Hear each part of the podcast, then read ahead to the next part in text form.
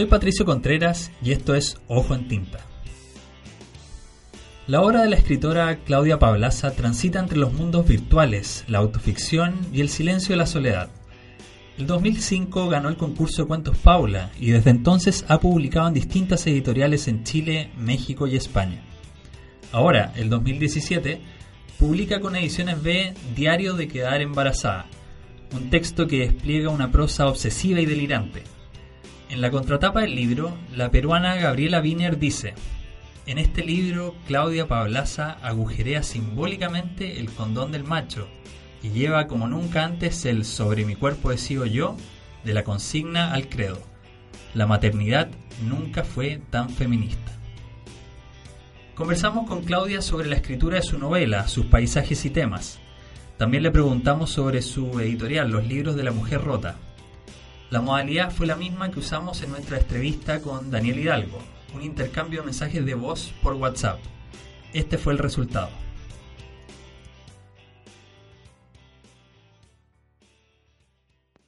Claudia Pablaza, bienvenida a esta conversación fragmentada y pausada con ojo en tinta. Quiero comenzar preguntándote por la experiencia de publicar Diario de Quedar Embarazada. Eh, si uno revisa tu trabajo anterior, eh, habías publicado con LOM, con Cuarto Propio, con La Calabaza del Diablo, pero ahora este texto sale por Ediciones B. Eh, mi pregunta es cómo ha sido la recepción de la novela, eh, el estar en una editorial grande, la participación en ferias. Cuéntanos un poco más. Hola Patricio. Bueno, muchas gracias por esta invitación. Em, el otro día estaba conversando con Marcelo Montesino de La Calabaza del Diablo y, y me hizo esta pregunta porque él me ha publicado dos libros. Eh, publicó eh, Siempre te creíste la Virginia Woolf, que es un libro de cuentos, y publicó también Goy el amor, que es una novela. Entonces Marcelo me dijo, ¿qué tal la experiencia de haber publicado más o menos, a ver, desde el 2005 al 2015, 10 años en editoriales independientes y ahora publicar en una editorial grande? Yo le dije que las dos experiencias me parecían como súper interesantes, importantes y tienen puntos en común y, también tienen muchas diferencias.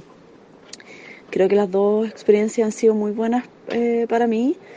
Em, no te podría decir, hoy es mucho mejor esto, es mucho mejor lo otro, porque son experiencias que se complementan. Por ejemplo, he tenido muy buen trabajo de edición, así trabajar con el editor directamente, tanto en editoriales pequeñas como ahora la experiencia que tuve con Marcela Escobar, que la verdad es que hicimos un súper trabajo de edición, eh, súper conversado, ella súper atinada con sus, con sus comentarios, con la forma en que editó el texto. Y también esa experiencia ya la había vivido en otras editoriales independientes, como sobre todo en La Calabaza del Diablo y en Edícola. Em, entonces, por el lado de la edición del texto, creo que son experiencias bastante similares y muy buenas. Después, eh, tú me preguntabas por el tema de la participación en feria y, como la difusión del libro. Eh, eso también ha sido muy bueno en, ambos como en ambas orillas digamos creo que el trabajo de la difusión eh, como que se ha cumplido súper bien en ambos como en ambos como mundos editoriales algunas diferencias que te podría señalar quizás podría ser el tema de la distribución obviamente que una editorial grande una editorial grande está mucho mejor distribuido, llegan como a todas las a todas las librerías de Chile. Entonces eso también posibilita que uno tenga más lectores y que tenga lectores, vaya descubriendo otro tipo de lectores. Porque mis lectores eran como muy de nicho, muy de editor independiente, eh, muy de ferias pequeñas. Entonces ese es el punto de diferencia, creo yo, como la posibilidad de llegar a nuevos lectores y a más lectores. Interesante esa reflexión, el contraste entre editoriales pequeñas y editoriales más grandes. Ya hacia el final de esta entrevista te preguntaré también por los libros de La Mujer Rota. Quería que nos centráramos ahora en el diario de quedar embarazada. La novela es narrada por Ana en, podríamos decir, dos niveles que se van cruzando, intercalando. Primero hay un diario que ella escribe durante una residencia eh, de escritores en Italia y está su presente estando embarazada. Yo entiendo que tú comenzaste a escribir el diario el año 2012 eh, y luego hubo una pausa de cuatro años para empezar a escribir la parte del embarazo. Y en el libro eh, es explícito ese cambio de incluso gráficamente, porque la parte del, diario está escrita en cursiva. Eh, pero me interesa preguntarte a ti cómo sentiste tú esos cuatro años en términos de tu escritura, si percibiste algún cambio. A ver, eh, la verdad es que mm, efectivamente son dos momentos súper como marcados. Em, y me pasó que el momento del embarazo, la verdad que fue, el primer momento era como, no, el primer momento como el momento de Italia, era como una escritura súper enloquecida, así como delirante, como súper directa, súper como desvergonzada, por decirlo de una forma súper como sin, sin ningún prejuicio, así como casi que pensamiento directo y como vaciar, así vaciar, vaciar todo lo que estaba sucediendo, sin mucha detención. Y el proceso de escritura fue muy distinto porque realmente ese, el primer diario lo escribí todos los días que estuve en Italia, porque escribía de 9 de la mañana a 3 de la mañana, así como escribía todo lo que estaba pasando, todo así como dije, tengo que aprovechar estos 42 días para realmente eh, alcanzar a escribir toda este, este, esta parte del libro. Yo en ese momento no tenía idea que había una segunda parte del libro. Yo como que dije, bueno, esta es la novela y es la novela de una mujer que lo que seamente quiere quedar embarazada. Tampoco sabía que más adelante todo lo que me iba a suceder en mi vida y que tampoco sabía que tenía que esperar cuatro años para que se publicara. No tenía idea, para mí ese era el libro. Como que dije, ya, esto es, aquí se cierra. Eh, y es el libro de una mujer que quiere quedar embarazada, porque ahí lo conversaba también con, en, una, en una charla que tuvimos en una librería, lo conversaba con Camila Gutiérrez, y yo le decía, no es que yo quería ser madre, es que yo quería estar embarazada, que es otro, son dos cosas muy distintas, obviamente que se complementan, pero yo en ese momento lo que quería era tener como una guagua así en mi cuerpo, en mi guata, no sé.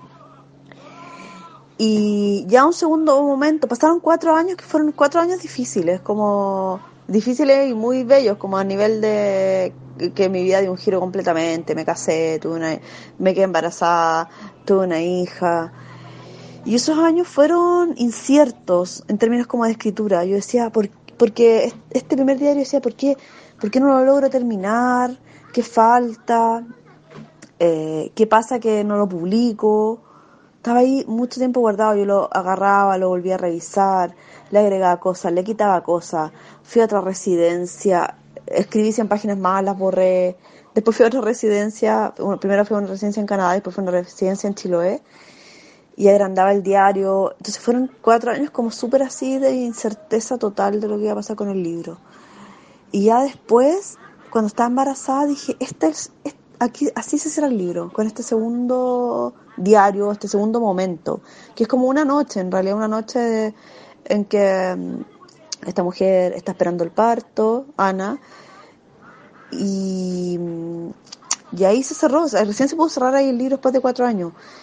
Entonces, hoy día mirando para atrás todo el proceso me parece un proceso súper como difícil de llevar, como en términos de que, de muy, muy incierto. Eh, la verdad es que no sé si me gustaría vivir así como un proceso de escritura así. Me gustaría más como tener más certeza acerca de lo que va sucediendo con mis textos. En relación a la escritura misma, que se me había olvidado responderte esa parte, creo que efectivamente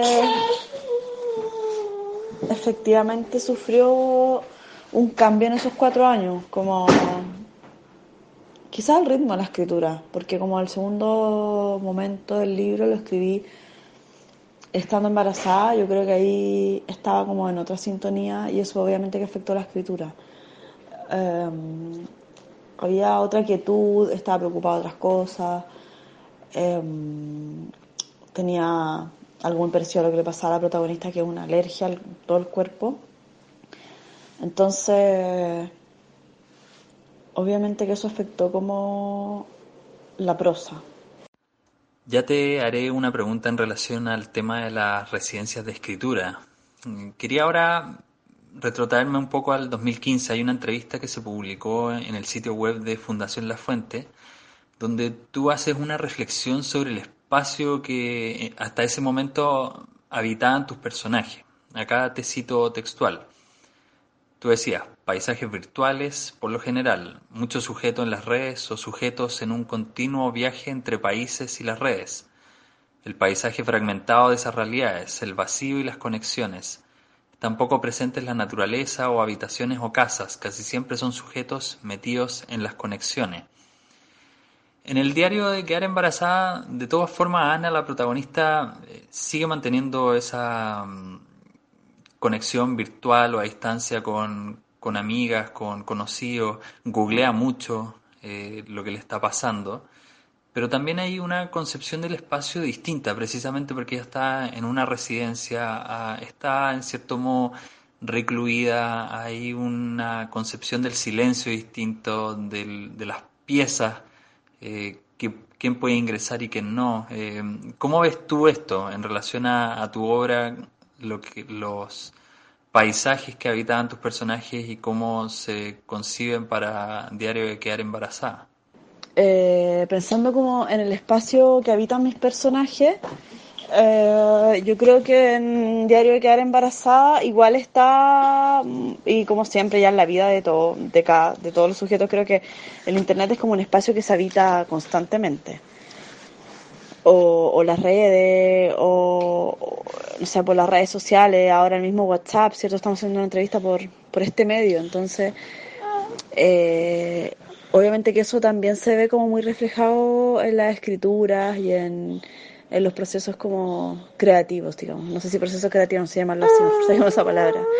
Pero en Diario que era embarazada, como el, el, el, el entorno, la situación, si bien era bastante, había momentos de mucha virtualidad cuando esta mujer estaba sobre todo muy desesperada y como que se metía a Google y era como su eh, el lugar donde podía como sentir tranquilidad, encontrar cosas en Google, hablar con sus amigas por chat, etcétera.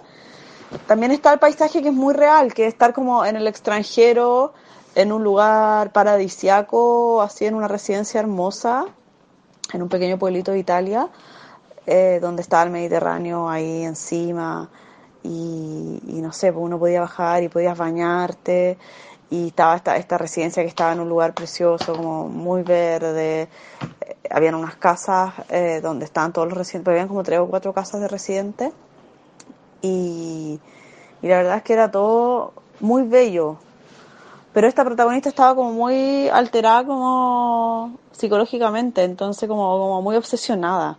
Entonces finalmente igual terminaba habitando el espacio como ese espacio de desolación y de soledad, a pesar de que estuviera como tan rodeada de gente y, sobre todo también por, por, el idioma, como a ella no, habla italiano y el inglés lo hablaba en un, no sé, 60%, terminaba siempre habitando como este lugar como de desolación. Y, y en realidad creo que se mantiene eso como en todos mis libros, se mantiene el habitar ese tipo de espacios que va como desde la virtualidad a, estos espacios como complejos, digamos, un poco más mentales.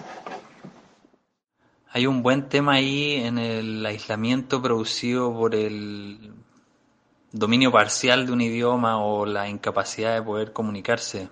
Quería retomar eh, eh, lo que has mencionado de las residencias de escritura, porque la novela transcurre, parte de la novela transcurre en una de estas residencias y, tú precisamente has participado en, en, algunas residencias en Italia, en Canadá, acá en Chile, en Chiloé.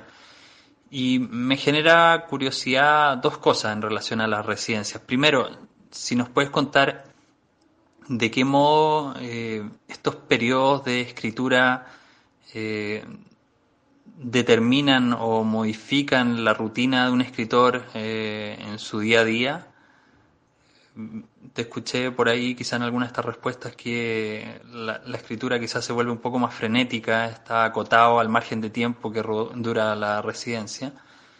Y también a partir de la lectura de la novela hay algo, hay una pregunta también por el tipo de personajes con los que la protagonista se encuentra en, en esta residencia Quizás ahí nos podrías contar un poco cómo ha sido tu experiencia. Bueno, en relación a las residencias, las residencias posibilitan bastante el espacio de la escritura, o sea, son un espacio en que uno se va como a enclaustrar a escribir. Y eso, esa posibilidad uno no la tiene mucho. Hay distintos tipos de residencia. Hay una página que se llama Res Artis, donde uno puede buscar todo tipo de residencias en todas partes del mundo. Residencias pagadas, residencias que a uno le dan beca, residencias en que, no sé, solamente te dan el espacio para escribir, residencias que a veces te pagan el pasaje, te pagan un sueldo. Hay de todo tipo. Otras que también uno las tiene que pagar, como que uno postula, igual evalúan tu, tu trabajo, pero después igual uno tendría que pagar eh, la estadía. Yo he estado en estas tres residencias que tú mencionaste y las tres me posibilitaron mucho el poder escribir, porque uno, no sé, pues cuando está en su casa, siempre como que tiene muchas otras distracciones. Entonces, hay muchos escritores que utilizan estos espacios y que postulan una vez al año para poder terminar un libro o para poder concretar un proyecto de escritura. Y creo que son muy, muy buenas. Y casi todas están en lugares alejados como de centros muy urbanos. Casi todas están como en montaña, en el campo, en una playa muy chiquitita. Eh, y esa es la idea también, porque uno no tenga muchas distracciones. Yo a las tres que he ido, las tres han estado en lugares muy así alejados. La de Mam de Chiloé está en un cerro, donde está el, Museo de Arte Moderno. Y para llegar como al pueblo, a la ciudad, hay que caminar, no sé, pues como cuatro kilómetros, nos llegan, llegan colectivos cada tanto, entonces como que uno también, uno renuncia como a, hacer otras cosas y, uno dedica el tiempo a la escritura la que está, la que está en Banff. Eh, Banff es un pueblo muy pequeño en Canadá y también hay muy pocas distracciones. Eh, si bien es medianamente turístico el pueblo, pero es un pueblo muy chico y la residencia no está en el pueblo mismo, sino que está también caminando muchos kilómetros y no llega a la locomoción colectiva. Eh, y la de Italia también está como en un pueblito de 2.000, 3.000 habitantes. Entonces son espacios que realmente posibilitan el poder escribir y sacarse todas las otras preocupaciones como de la cabeza, digamos. Y en relación a los personajes con los que me fui encontrando, personajes como súper curiosos, eh, y todos andaban como en la misma, como querer enclaustrarse y dedicar como este tiempo a, a realizar sus trabajos, ya sean, porque había muchos investigadores de universidades gringas eh, que iban a escribir, no sé, pues, un paper, eh, habían otros que iban a escribir guiones de películas, eh, otros partituras musicales, también había como tres o cuatro músicos. Y todos están muy en esa, como que la verdad es que no es como son, no son espacios en que uno va como demasiado sociabilizar, sino que uno se encuentra a la hora del almuerzo, después de la comida, y, sería, porque los otros casi todos están encerrados así como en su escritorio, aprovechando a full el tiempo que tienen para poder sacar adelante su proyecto. Quería mencionar un artículo que publicaste en El Desconcierto, donde cuentas cómo escribiste la novela. Vamos a dejar el, enlace para que nuestros auditores lo puedan revisar también. Y te quiero citar nuevamente. Tú dices, los temas de las novelas, a diferencia de los temas de los cuentos, no suelen ser circunstanciales, son más bien los grandes temas que nos persiguen. Y ahí te quería preguntar en este momento cuáles son los temas que a ti te están persiguiendo. Bueno, como fui madre hace un año cuatro meses, uno de los temas que más me importa en este momento es como la crianza. Una, ser, hacer una buena crianza, aunque no sé cómo se hace eso, sino que lo que estoy haciendo es como viviendo a full el proceso, estando súper presente, cuidando a mi hija em, y aprendiendo lo que es esto, en realidad aprendiendo lo que, que es ser madre.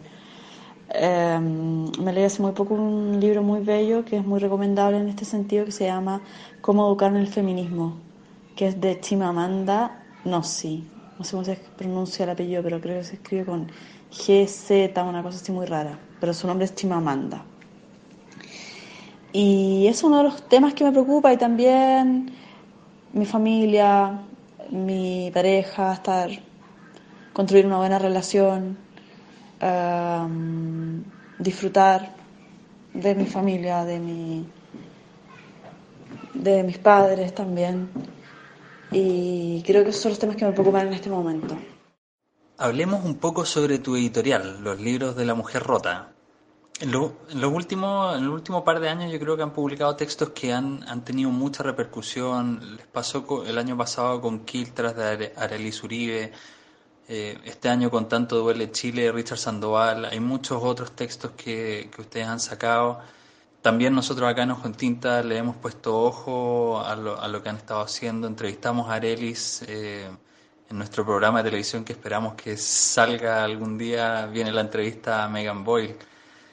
Te quería preguntar por eh, el momento en que ustedes lanzan esta editorial porque me gustaría saber qué reflexión haces tú sobre la oportunidad de haber quizás eh, empezado a producir estos libros en un contexto político, social o cultural que quizás contribuyó de mejor forma a la visibilidad de los libros que ustedes han trabajado. Sí, efectivamente te encuentro mucha razón con la lectura que haces porque nosotros cuando lanzamos la editorial teníamos como una intuición de este panorama, así como eh, feminismo, eh, jóvenes como mucho más empoderados, reconstruyendo como algunos tipos de discursos, eh, una, como autores mucho más ideologizados, con posturas súper críticas frente a, no sé, a muchas cosas que, que, que venían ya desgastándose tanto a nivel literario como político y nosotros teníamos como una pequeña intuición y de ahí nos lanzamos y como que esto fue empezó, empezó como a tomar fuerza y empezó también a definir nuestra línea editorial. Eh, es algo que se ha ido complementando, digo como la propuesta como de la editorial con un momento político muy determinado. Ahora, por ejemplo, vamos a sacar un libro de Javiera Tapia y Daniel Hernández, que Javiera Tapia también es una mujer como muy, muy empoderada pero desde el lugar de la música. Entonces ha sido un contexto súper propicio y nosotros creo que también hemos contribuido bastante a que se generen cierto tipo de reflexiones que antes no se estaban generando. Para quienes estén interesados, el libro que, que Claudia menciona es, se llama Es difícil hacer cosas fáciles, los 10 años que cambiaron la música en Chile, de Javiera Tapia y Daniel Hernández. Eh, si van al Facebook de los libros de la mujer rota, pueden ver la portada ahí. Entiendo que es una novedad de diciembre. Ya estamos llegando al término, al cierre de esta conversación, Claudia, y mm, a, nuestros entrevistados siempre les pedimos que nos orienten, que afinen nuestras brújulas y, y nos den recomendaciones. ¿Qué cosas estás leyendo tú en este momento eh, que te llamen la atención? Eh, textos más novedosos, textos clásicos. Eh, ¿Qué es lo que tienes en este momento en tu velador o en tu escritorio y que te gustaría compartir con las personas que están escuchando esta entrevista? En este momento estoy leyendo solo literatura chilena. Hace un rato que vengo leyendo literatura chilena porque creo que están saliendo muchos libros interesantes y, y de todo tipo. Entonces, pero ya este otro mes pienso dar un vuelco y empezar a leer otras cosas. Estoy leyendo el libro Cuaderno Esclavo de Rodrigo Lavarría. Eh, Rodrigo es un escritor y traductor chileno que nació en 1979. Él había publicado ya un libro anteriormente hace bastante tiempo, yo creo que unos seis años atrás, que se llama La madre tras las rejas, por editorial Calabaza del Diablo, que también es una novela. Eh, y lo interesante de la propuesta de Rodrigo es que él trabaja mucho es como una especie de cuadernos, diarios, donde aparte de ir eh, haciendo una narración, una narración, una ficción, eh, él va mezclando con apuntes, bitácoras, y mezcla mucho el tema del viaje, lo amoroso, y, y como reflexiones personales acerca también de la literatura tanto en La Metra las Rejas como en este que salió recién por Weathers, que se llama Cuaderno Esclavo, como les decía. Y también estoy leyendo un libro de dos chicas jóvenes, feministas, y que me parece muy interesante. Em, es un libro juvenil eh, de Yune García y de José Faraos. Y el libro se llama Tan linda y tan solita, y el libro del fin del patriarcado se llama. Y me parece interesante y súper eh, necesario también leer a chicas muy jóvenes. O sea, este primer libro de ellas dos son youtubers. Eh, lo publicó Random y, en realidad está dirigido como a jóvenes, muy jóvenes en realidad, yo lo estoy leyendo porque eh, soy amiga de Yune y, me interesó mucho su propuesta eh, y cómo se, cómo se empiezan a educar en lo que es el feminismo. Así que recomiendo mucho estos libros.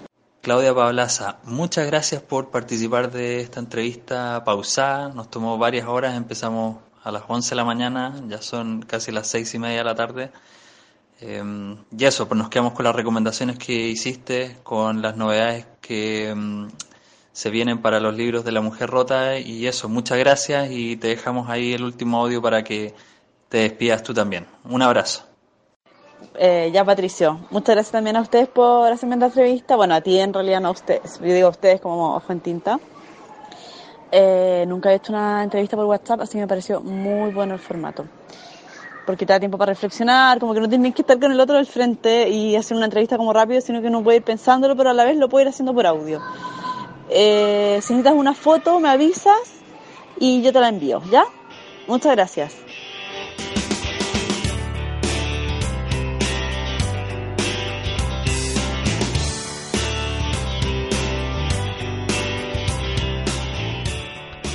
Esta conversación con Claudia Pablaza se realizó a través de mensajes de voz de WhatsApp. El primer mensaje se envió a las 11.28 de la mañana del jueves 23 de noviembre de 2017. El último a las 6 de la tarde con 26 minutos. Si te gustó esta entrevista, compártela. Si quieres, nos puedes seguir en redes sociales. Estamos en Twitter, Facebook e Instagram con el mismo nombre, Ojo en Tinta. También puedes revisar nuestro sitio web ojoentinta.com, donde publicamos reseñas, entrevistas y otros temas relacionados. Además, en nuestro canal de YouTube puedes revisar completas las dos primeras temporadas de nuestro programa de televisión. Eso ha sido todo, saludos y buenas lecturas.